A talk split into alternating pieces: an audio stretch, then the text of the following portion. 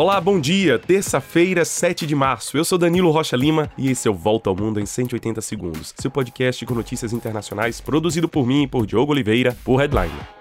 Começamos o dia com notícias de um terremoto que aconteceu no sul das Filipinas durante esta madrugada no Brasil, 14 horas, hora local. O tremor de magnitude 6 teve pouca profundidade e, por enquanto, ainda não há notícias sobre vítimas. Autoridades locais pedem que a população do sul do arquipélago tenha cuidado diante da ameaça de novos tremores na região.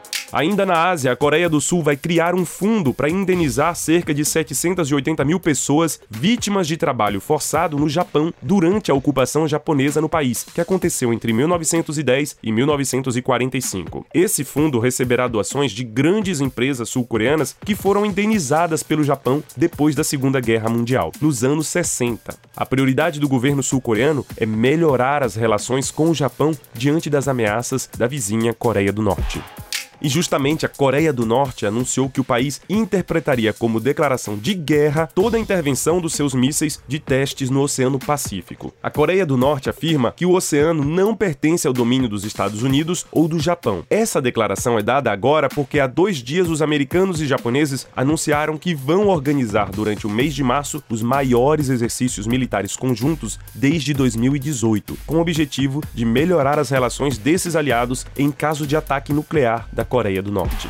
E passamos agora para a Europa. Olha, na França, o país vive mais um dia de bloqueios e greves por causa da mobilização de sindicatos contra a reforma das aposentadorias. Esta já é a sexta rodada organizada pelos trabalhadores desde o início do ano, contra o projeto que deve ser votado no parlamento até o final deste mês. Mais de um milhão de manifestantes são esperados nas ruas francesas. Os transportes, escolas, hospitais e serviços públicos são afetados. Além disso, os sindicatos anunciam o bloqueio da saída de combustíveis de toda todas as refinarias do país.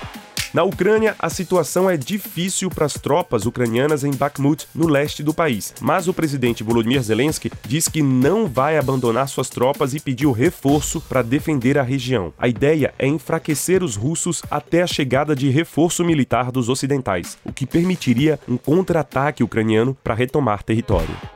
E no Afeganistão, os homens voltaram às universidades depois de uma longa pausa causada pelo inverno. Enquanto isso, as mulheres afegãs continuam proibidas de frequentarem essas mesmas universidades por causa das restrições impostas pelo regime talibã. E é isso, nós ficamos por aqui. Compartilhe o nosso podcast nas suas redes sociais e confira o nosso conteúdo em headline.com.br. Por sinal, estamos com um especial na nossa página sobre trabalho análogo à escravidão no Brasil. Um grande abraço para você, um excelente dia e até mais.